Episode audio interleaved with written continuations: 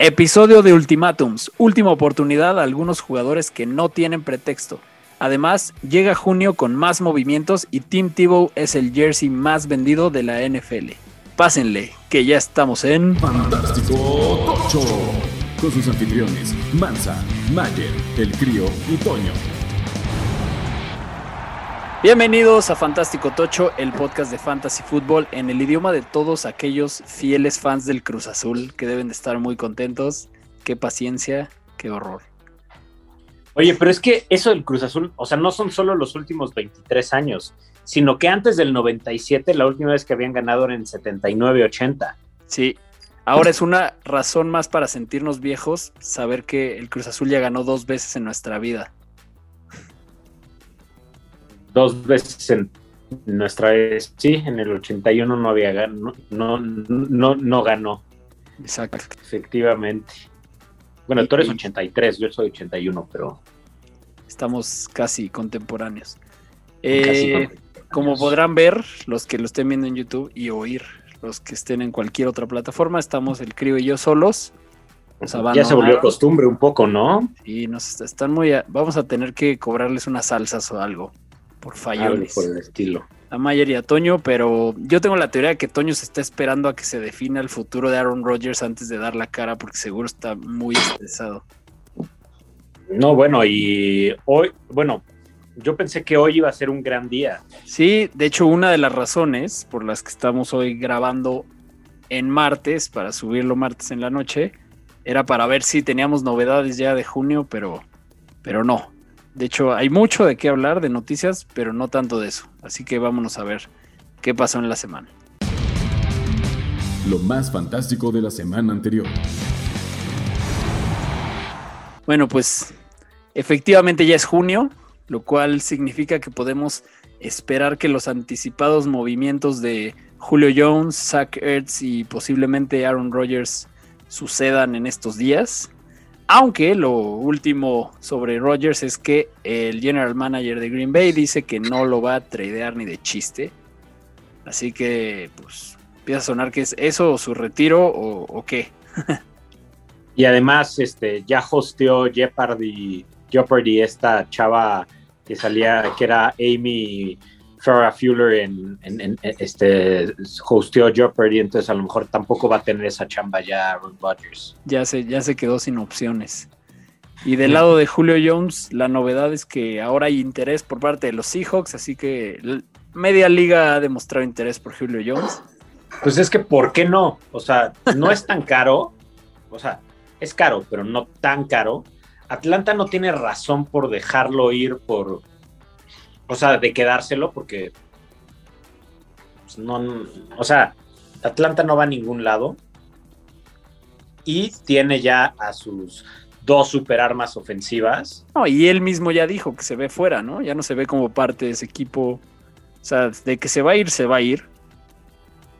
Quién sabe dónde, ¿no? O sea, yo siento que, digo, ahora los Seahawks, pero pues lo que más sonaba era los Pats y, y los Titans, ¿no? Con todo, todos los videos de AJ Brown que. Brown. se muere de ganas de que Julio Jones, su ídolo, juegue con él. Estaría padre.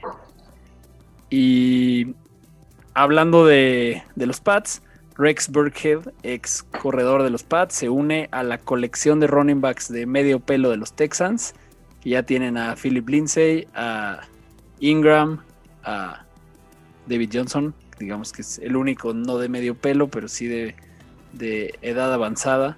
Entonces, pues los Texans siguen siendo un desastre y para Fantasy algo que evitar. Em, Mi, mi, mi, mi gran amigo eh, y gran escucha de Fantástico Tocho, Bronco de Denver de corazón, Emilio, siempre me dice que, que, que peluceamos muy cañón a Lindsay. Pero pues es que pues, sí, es, sí es peluceable, ¿no? sí es peluceable, o sea, tuvo ahí, fue una promesa de una temporada, nunca dejó de ser el 2 y pues está destinado a ser el 2 o en este caso posiblemente el 3 o 4, quién sabe cómo vayan a ordenar ese depth chart abultado. Em, ¿Qué más? Michael Carter, el novato de los Jets, está rotando con los titulares en los OTAs. Así que sin problemas podría muy rápido ser el corredor uno de los Jets sobre Ty Johnson y Tevin Coleman. O sea, ahí la competencia no está tan complicada. Yo a Tevin Coleman como que lo veo, sí lo veo como un posible, o sea, como un alguien que puede, puede este, resurgir, resucitar. Sí, o sea, siempre esa es la promesa con Coleman, pero ya está viejo. O sea, ya, o sea, no, no es descabellado que si ya lo están metiendo en la rotación con los titulares, pues que Carter sea ahí un... Cada vez se ve más, ¿no? Que el corredor novato de, de primera, segunda ronda lo, lo, vayan metiendo poco a poco como el principal en algún momento de la temporada de novato, ¿no? Sí. Y ¿qué más? ¿Se acuerdan de, de Laney Walker? El Tyrant que seguramente todos tuvieron en algún momento en su equipo de fantasy. Que jugaba en los Titans y ahora volvió en forma de posible 49er. Se va, se va a probar estos días en entrenamientos. Es un poco para tener ese rol que deja Jordan Reed libre del veterano que está esperando la lesión de George Kittle. Pero es que, a, ver, es importante porque, o sea, George Kittle es propenso. o sea, sí es propenso a las lesiones Kittle, ¿no? Muy. Le pasa con frecuencia. Es algo que casi, casi puedes contar con ello en algún momento, aunque sea un par de semanas. Entonces, Delaney Walker seguro ahí va a estar sonando. Digo, si lo llegan a contratar, va a estar sonando en el cable en algún momento. Uh, sí. Sí, ¿no? siempre el, el, Tyrant backup de, los 49ers. Tiene chamba. Tiene chamba. Eh, ¿Qué más? Saquon Barkley sigue ah, tocado de la rodilla. Un setback. Puede verse limitado iniciando la temporada. Yo ya no lo quiero draftear. Con esa noticia me quitó cualquier. Pero déjate que se vea limitado, o sea. O sea, eso quiere decir que no va a tener los este, training camps, pretemporada y demás. O sea, también va a estar desencanchado. Eso quiere decir que no, no lo vas a draftear con confianza. Sí, no. No lo vas a draftear con confianza y.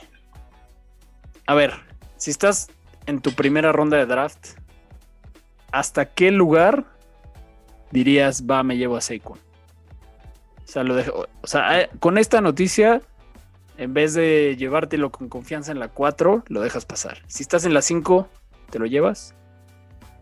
Si estás en, en la 6, A ver, es que en la 5, o sea, Obviamente me lo llevaría antes del primer receptor.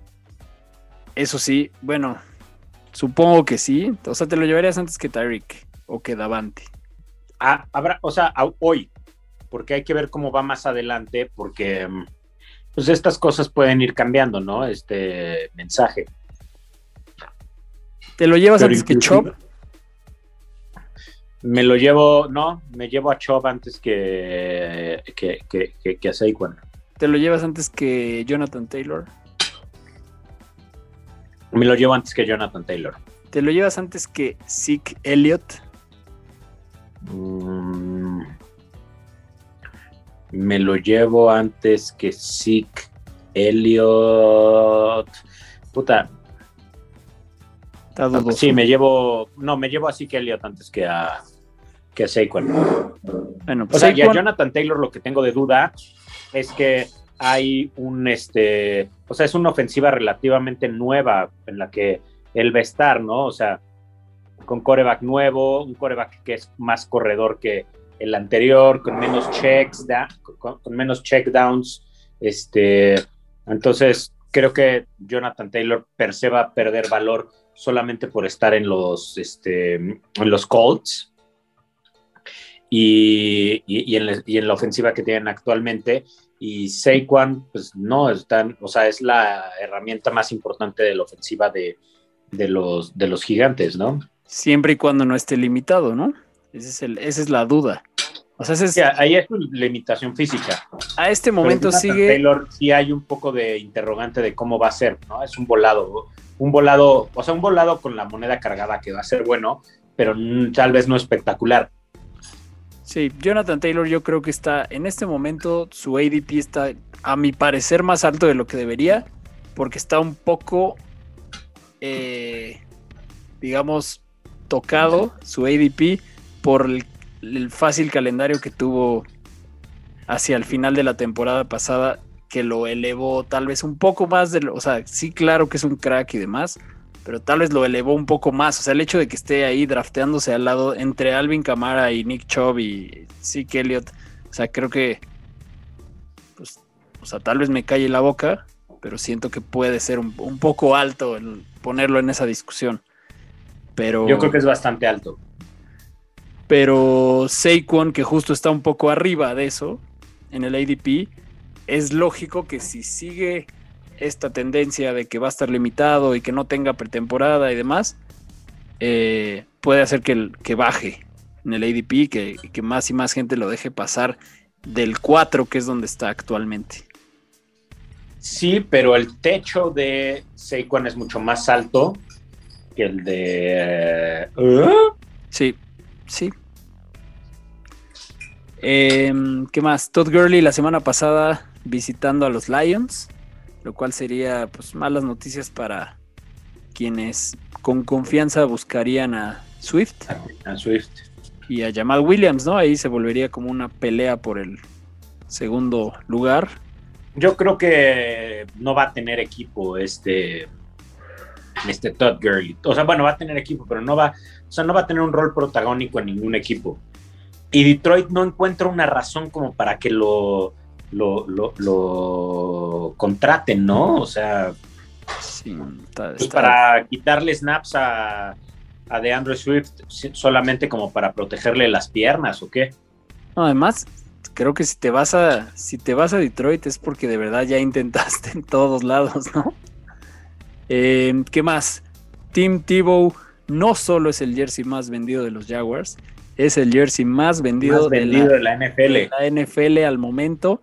Y el rumor, según ESPN, es que, están planeando usarlo en un rol Tyson Gilesco. O sea, si lo usan, o sea, a lo que se referían con que lo van a usar con un rol como, como el de Tyson Hill, pues puede hacerle un poco de, daño al, valor incluso de, Trevor, ¿no? Porque si, si en jugadas de línea de gol lo meten de coreback emergente nada más para anotar, pues, puede hacer un poco de daño como, como le pasó a Breeze. Pero yo creo que ahorita está bien. Bueno, no está bien. En primera hay que ver si lo utilizan en realidad o no.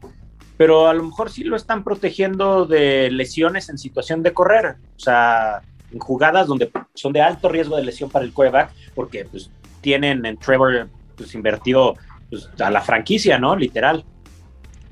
Sí, sí, esperemos que, que sea lo, que todo el tiempo hemos pensado que es, un publicity stunt y nada más. Y última noticia, puede o no ser relevante para Fantasy.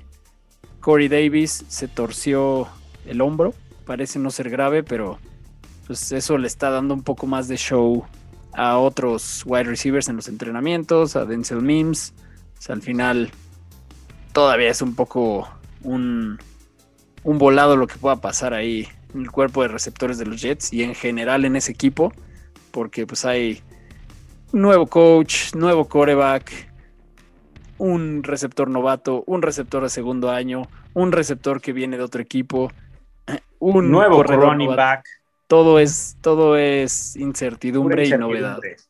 Los Jets puede que a mitad de temporada empecemos a hablar ahí de valor de fantasy de jugadores que tal vez se vayan no drafteados en los, en, los drafts de, redraft, pero, pero bueno, es, esa, esta noticia lo que hace es que pueda un poco acelerar el hecho de que otros jugadores eh, suban. Muy bien, pues son las noticias. Vámonos rápido que estamos estrenando patrocinador. Yo no sé si ustedes conozcan este sitio, quienes les guste los deportes y la memorabilia deportiva en general, tienen que entrar a Pool Coleccionables. Este es Pool con P-U-L-L. tienen una colección bastante impresionante de artículos de todos los deportes, balones, cascos, gorras, jerseys, firmados por estrellas desde Joe Montana, Dennis Rodman, Lionel Messi y hasta hay por ahí un jersey de Aaron Rodgers autografiado por si Toño se anima en algún momento. Eh, de verdad, métanse a checar todo lo que tienen y además si ponen el código FANTOCHE les van a dar un 10% de descuento que está muy bien. Así que vayan ahorita, métanse a checar poolcoleccionables.com, escojan algo, ya viene el día del padre, aprovechen para darle algo decente a sus progenitores y recuerden usar el código FANTOCHE para que les den su 10% de descuento. Jeter quiere salir. Jeter quiere salir para quienes lo ven. Dile, ¿tú qué opinas? ¿Tú a quién le vas? A los gigantes, ¿verdad? Jeter se está colando entre, entre el fondo de pantalla del crío, apareciendo ahí. Muy bien, ya se escondió. Eh, muy bien, vámonos ahora sí a hablar de lo que nos truje. Vamos a hablar de ultimátums. Muy bien, lo que vamos a hacer en este episodio es ponerle unos ultimátums a los jugadores que, que se lo merecen. Jugadores que nos han quedado a deber o que ya no tienen ningún pretexto en este momento para hacer lo que tienen que hacer, para lo que se les contrató y demás. Y sobre todo para sus dueños de fantasy. Entonces escogimos aquí algunos jugadores de los cuales vamos a hablar. Y vamos a empezar con Cam Newton, creo. ¿Qué ultimátum le quieres poner a Cam? Cam, te estoy hablando a ti. Cam, tú fuiste MVP de la liga después de voltearte en una camioneta. Tienes la amenaza de perder tu trabajo si no lo haces adecuadamente. Entonces lo que te pido por favor es, no hagas la misma jugada 150 veces. No hagas el coreback sneak siempre que hasta María, mi hija que tiene tres años, sabe que vas a hacer un coreback sneak cuando estás en tercera y gol desde la yarda 2. Manda un check, manda más pases de anotación, tira pases que, sean, que recorran más de 20 yardas. Este, sí, corre, pero extiende la jugada, no hagas la jugada donde te vaya a correr. Te tengo noticias, no eres Lamar Jackson. o sea, eres un... Ve tu cuerpo, mides casi dos metros, pesas más de 110 kilos, eres fuerte, puedes este, extender la jugada, mandar pases, este, correr por laterales. Sabemos que tienes el potencial de ser un coreback número uno. Puedes ser el dueño del cable cada semana. Es más, yo, el crío, estoy disponible a darte un lugar en mi roster. Pero por favor, por favor, no te vuelvas tan predecible. Creo que eso fue la, respuesta del, 2020. Era verdaderamente predecible la, la, O sea, recuerdo ese juego contra Seattle que jugó impresionante y tenía para hacer su cuarto touchdown por tierra o para ganar el partido. Todos sabíamos que iba a ser quarterback sneak. ¿Y qué pasó? Lo pararon. Murió la jugada. Lo pararon. Y de ahí solo pudo ir para abajo. Y también, agregando a tu ultimátum, creo que esta vez tiene más armas, mejores armas.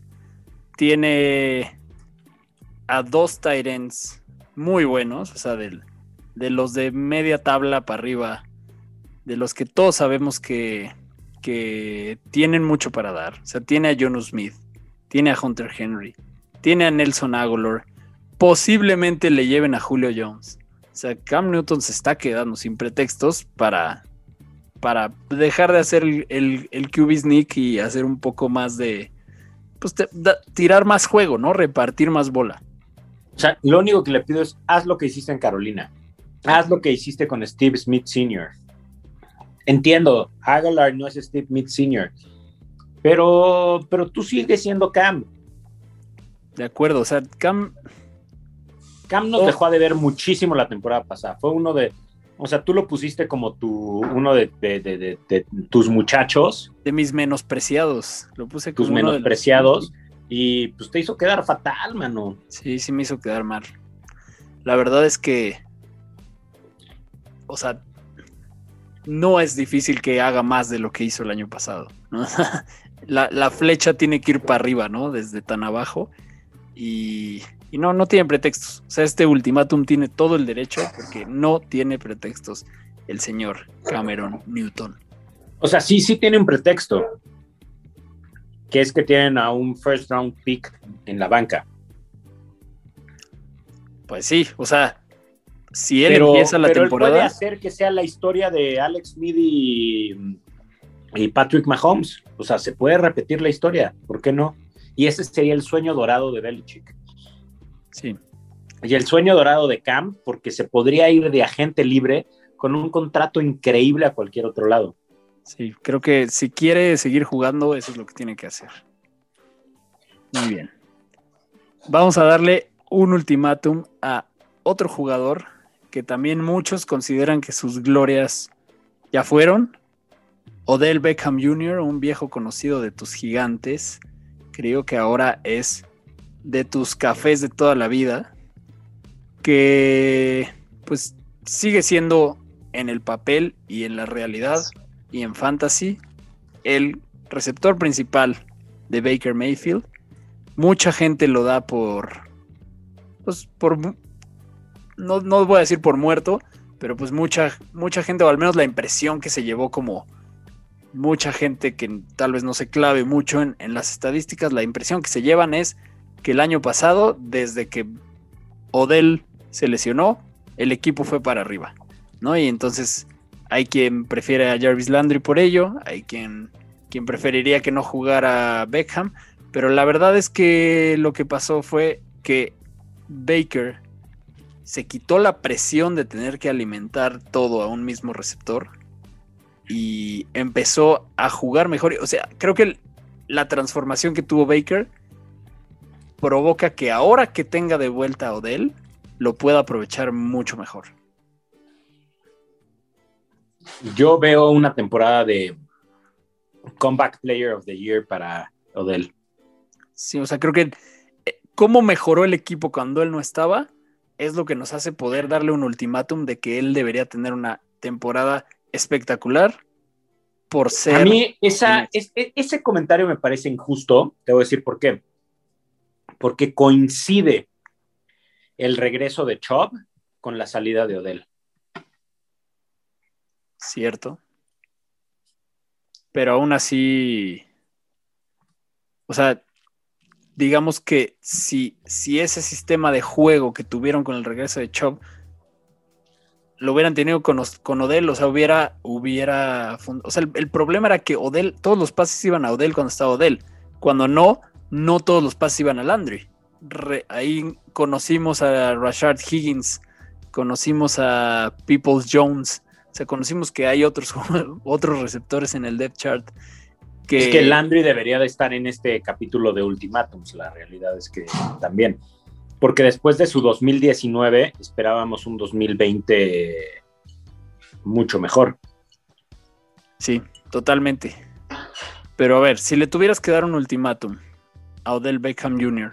sobre estando en la posición que está, en el equipo que está, en el momento que está ese equipo y su coreback y demás, ¿qué, qué- ¿en qué lugar de wide receiver debería de quedar mínimo Odell?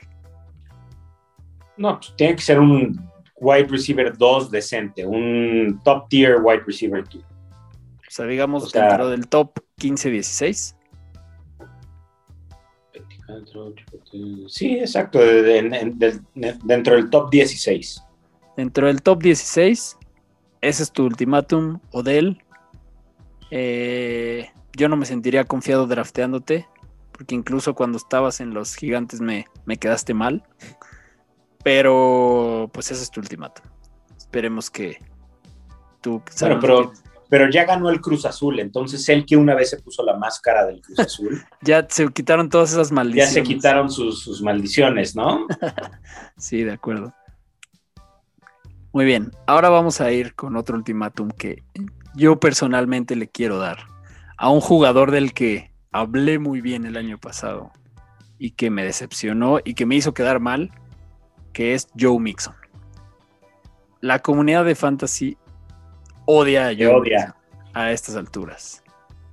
El consenso de expertos de Fantasy Pros te tiene a ti, Joe Mixon, como el corredor 11 y en el lugar 19 de su ranking de draft. Tu ADP en Fantasy Data es 22 en Standard y 25 en PPR. O sea, tienes todo para hacer un super valor esta temporada. Yo sé que fui de los que creyeron en ti. Me quedaste de ver. Sé que fue por la lesión. Pero creo que hay razones para seguir creyendo en ti. Y por eso te voy a poner un ultimátum. Porque creo que ahora, más que nunca, no tienes pretexto para ser un corredor top 10 o hasta top 8. ¿Por qué? Porque en 2018 fuiste el corredor 10, en 2019 fuiste el corredor 13 y en 2020 sí quedaste fuera de este rango por la lesión, pero si contamos los juegos que jugaste, fuiste el corredor 10 en, promedio de puntos por juego. O sea ya no tiene los vultures de Bernard. Exacto. O sea, esa es una razón importante. Ya eh, Giovanni Bernard deja muchos targets vacantes que en teoría deberían hacer que Mixon sea un candidato a ser un caballo de batalla en una ofensiva decente. O sea, el talento lo tiene, lo ha demostrado. Y el principal pretexto que siempre le ponían a Mixon todos era el hecho de estar en un equipo de mierda. Pero podemos argumentar que los Bengals ya no son un equipo de mierda, ¿no? O sea, tiene buenas armas, un muy buen coreback en el rifle de Burrow, que ya pasó, digamos, su temporada de novatada, se recuperó de la lesión la ofensiva tendría que caminar y va a haber más oportunidades en línea de gol y sin Giovanni Bernard que le robe esas oportunidades, debería estar, ¿no? Buen equipo, buen talento y otro pretexto que siempre se le pone es que está hecho de cristal. Pero la verdad es que 2020 es el primer año de toda la carrera de Mixon que, que no jugó al menos 14 juegos. O sea, creo que es válido ponerle un ultimátum, no tiene ningún pretexto para no romperla en 2021. Yo creo que el único pretexto que tiene para no romperla en 2021 es que es su división. Claramente Cincinnati es el peor equipo del norte de la americana. Posiblemente. O sea, para mí, uno Cleveland, dos Baltimore, tres Pittsburgh, cuatro Cincinnati. Pittsburgh más por fama que o sea, Cincinnati tiene muy buen equipo. Podría, podría quedar en último lugar Pittsburgh. Pero quién sabe. Eh, es, este deporte al final se resuelve en las trincheras, en las líneas. Y confío más en la línea de Pittsburgh que en la de. en las líneas de Pittsburgh que en las líneas de Cincinnati. Los dos tienen mala línea ofensiva, eso es un hecho, pero los dos hicieron un poco por mejorarla, ¿no? Entonces, eso también debe de ayudarle a Mixon. Y, eh, pero si caen, o sea, no sé qué tan luchones vayan a ser. Eh, yo, yo, yo, yo creo que este año para Cincinnati va a ser mucho mejor de lo que nos tiene acostumbrado. O sea, la ofensiva está bien armada. O sea, creo que van a claro que el tercer lugar de esa división va a buscar un lugar en playoff. Sí, sin problema. Recordemos que hay siete. Como, como pasó la temporada pasada, ¿no? Ahí se estaban peleando tres lugares. Sí, porque me queda claro que del este, pues tenemos a Buffalo y párale de, bueno, y a Nueva Inglaterra tal vez, ¿no? Ah, no, y Miami. Miami. en Miami. Después están los tres del norte. Del sur, es que Indianápolis, no, no, no, sí está muy peleada la AFC. Está peleada. De hecho, sí, sí, Cincinnati cae en el, o sea, en los abajeños de la AFC, pero pues bueno, no ha empezado la temporada y eso puede ir cambiando, ¿no? Sí, exacto. ¿Quién sabe qué tanto puedan pelear para playoffs? O sea, creo que es un buen equipo, pero no es un equipo profundo. No tienen con qué remendar sus lesiones y cosas así. Sí, o sea, y sí, o sea, si se lesiona Mixon, tienen un gran problema en, en running back, ¿no? Como ya sucedió el año pasado. Exacto. Esperemos que no pase y ese es tu ultimátum, Mixon. Ahora vámonos a un ultimátum de Tyrant Crew. ¿Qué ultimátum le vamos a dar al joven Irv Smith Jr.? Esto no es un, no es tanto un ultimátum, es más como una invitación a la grandeza. Estimado Irv Smith Jr., el mundo de los Titans está puesto para que llegues a romperla ahí. Me queda claro que en tu propia división con Hawkinson, pues quedaste abajo. Pero tú puedes tomar ese lugar. Tu ofensiva camina. Tienes, a mi gusto, al mejor running back de la liga. Al mejor receptor de segundo año a un receptor verdaderamente confiable en Thielen, a un coreback que no tiene miedo de lanzar. Entonces, espero que esta temporada de, ya no tienes a Kyle Rudolph ahí haciéndote sombra. Entonces, espero que esta temporada des ese salto en el aire, agarrar el balón y hacer un Gronk Spike. Quiero que sea, o sea, no perteneces al cable, sal del cable. Tienes que ser un tight end confiable de todos los fines de semana. Puedes tener siete puntos por partido, o sea, sí puedes pertenecer a esos este, tight ends de 30 yardas y un touchdown cada semana. No, y del volumen o sea, creo que algo clave que dijiste es que no está Kyle Rudolph. O sea, el, año pasado, cada vez que se lesionaba o que no jugaba por alguna razón alguno de ellos dos, el otro se volvía relevante para Fantasy. O sea, sí. Pues anotó cuatro touchdowns o tres touchdowns la última semana, bueno, la semana de la final, la 16. Sí. Me enterró a mí en una final. Y el talento lo tiene, la confianza de Cousins la tiene. Creo que sí, es buen ultimátum y creo que no, no hay pretexto. No, pero a ver, estamos de acuerdo que, o sea, el número uno es Kiro. Estoy de acuerdo. No, Kelsey.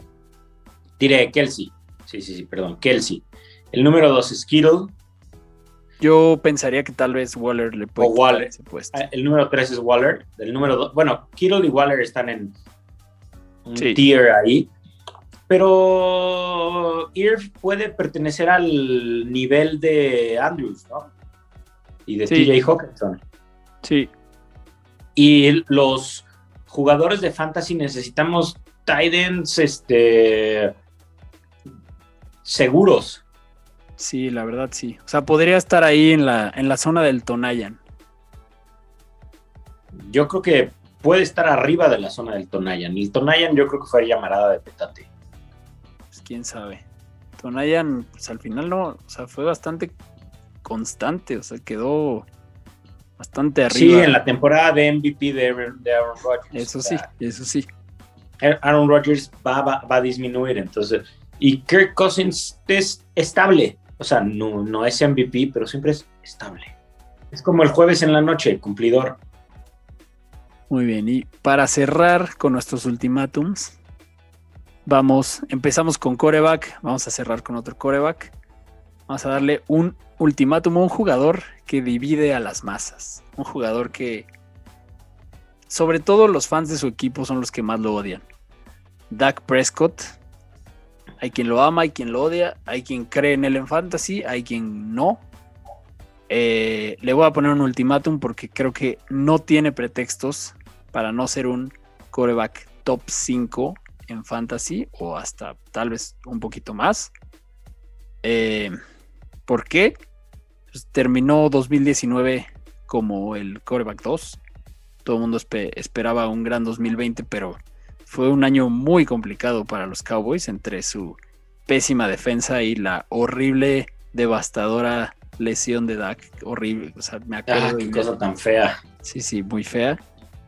Pero si nos vamos a los puntos que tuvo promedio por juego en esa temporada corta que jugó por la lesión, fueron 26.9 en promedio, lo cual, pues sí, viene de una muestra pequeña, pero es un promedio que solo está detrás del más alto promedio de puntos por juego de un coreback en la historia, que fue Lamar en el 2019 con 27.7. O sea, iba en paso para una cosa de locura, porque también su promedio de yardas por tierra lo estuvo aumentando.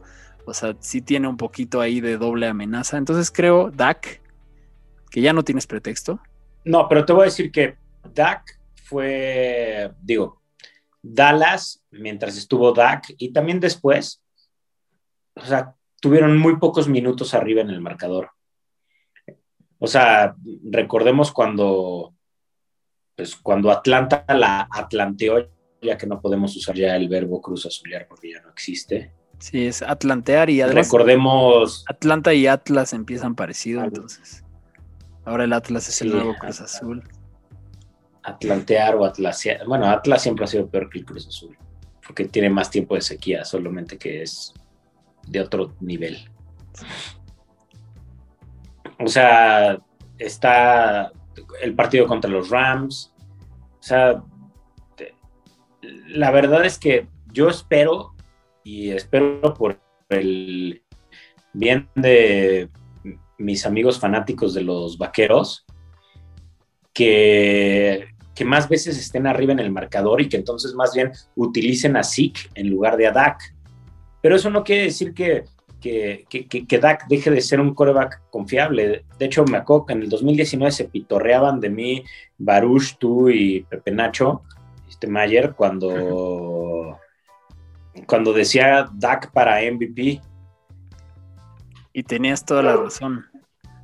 Tenías muy, o sea, muy buenos argumentos porque al final lo que tiene él y lo que tiene alrededor, para bien y para mal, es lo que hace que podamos darle un ultimátum. Porque O sea, Por- la razón de, las, de los berrinches de Aaron Rodgers es que no lo traten como Dak. Exactamente. Vaya que le costó conseguir ese contrato, seguro lo acabó consiguiendo por menos de lo que él quisiera, pero el punto es que es probable todavía que la, que la defensa siga deficiente, lo cual ayuda a su producción, como bien lo dijiste, y además O sea- la ofensiva de los Cowboys está más armada que nunca, o sea, tiene a Mari Cooper. ahí es donde te digo que es como quiere que, o sea, la envidia de cómo tratan a, a- a- a Aaron Rodgers es Dak Prescott. O sea, hacen el trade por Amari Cooper y lo extienden. Draftean a CD Lamb. No, lo, lo rodean de armas. Lo rodean de armas. Hacen, este, o sea, tiene tight ends para aventar para arriba. Sí, la verdad es que tiene, tiene todo, por lo menos en- para ser en fantasy una locura. ¿Por qué digo por lo menos en fantasy? Porque si algo tiene, ha tenido Dak y los Cowboys es muy mala suerte, o no si suerte o, o en general mal desempeño en playoffs, que es lo que siempre los acaba haciéndose eno- enojar. Pero esa ofensiva, o sea, Amari Cooper es el sexto lugar en yardas por recepción desde que los Cowboys lo, lo jalaron. Eh, CD como bien dijiste, o sea, como rookie dio muchas muestras de todo lo que puede hacer. Michael Gallup, pues sí, es el, el- el receptor 3 del equipo, pero pues eso lo hace tal vez el receptor 3 más talentoso de la liga. Y Blake Jarwin ya está de, regreso y sano. De regreso. Y si no, Dalton Schultz fue buen backup. Y bueno, como dijiste también, tiene a Ezekiel Elliott y hasta Tony Pollard en caso de que Zeke decida tener otra temporada de, de tirar pases al piso. Pero pues muy pocos pueden presumir una ofensiva así. O sea, los fans de los y, Cowboys y lo la otra castigan. es, o sea, contrario a Cincinnati, donde hace rato hablábamos de Nixon, o sea, Dallas me parece que es el claro favorito del este de la NFC. Debería ser. Igual que el año pasado, y no lo fue por varias cosas. Bueno, entre ellos la lesión de Dak. Exacto. Pero debería ser. O sea, debería ser el favorito con ese equipo que tiene. Y Y además se van a llevar al profe Reynoso de head coach. Y además, Dak debería estar contento, ¿no? Porque, o sea, su lesión no solo se veía como un ya valió tu temporada, sino posiblemente tu, carrera. ¿no?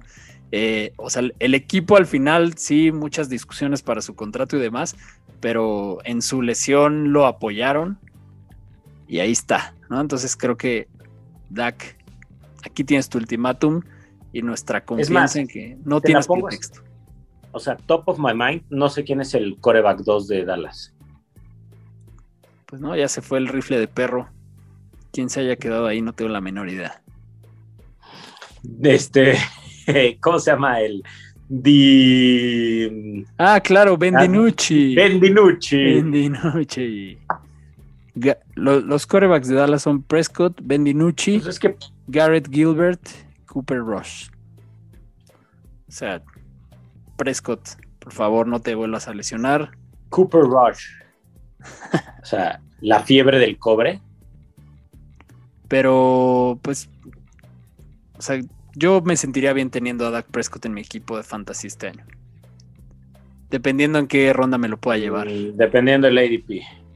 Pero es, o sea, es, uno de esos jugadores que varía mucho en cada draft. Por qué tanto lo valora la gente. O sea, es, hay opiniones muy divididas con Dak. Pues es que son los Cowboys. Exacto. Los Cowboys son fans que castigan. Pero. No, y están, y están mucho bajo la lupa. Y hay otros que lo tienen en muy buena estima, ¿no? Sergio, nuestro constante invitado, y Fer Aguirre también, los dos son Cowboys y creen firmemente en Dak. Saludos a los dos. Bueno, pero es que son fans conocedores, no castigadores. Exacto. Pues muy bien. Hasta ahí los ultimátums. Este, lo dejamos ahí. Creo que hay muchos otros jugadores a los que les podríamos poner ultimátums, pero estos son los más, los, los que nos parecieron más relevantes en este momento. Eh, no olviden seguirnos en Facebook, Twitter, Instagram, eh, suscribirse y YouTube. Spotify, YouTube. Denle a la campanita. Por favor, déjenos sus comentarios, sus preguntas, todo. Ya saben que aquí siempre hacemos espacio para responder y demás. Y no se olviden de meterse ahí a pool coleccionables, ¿eh? que está, están buenas las. Y, y aprovechar el descuento de 10% con el código Fantoche. Oye, ¿qué dices? Que cuando regresemos al Fantoche Studio hay que, pues no sé, poner ese de Aaron Rodgers ahí, ¿no? Sí, tenemos que vestir el Fantoche Studio porque lo tenemos muy abandonado.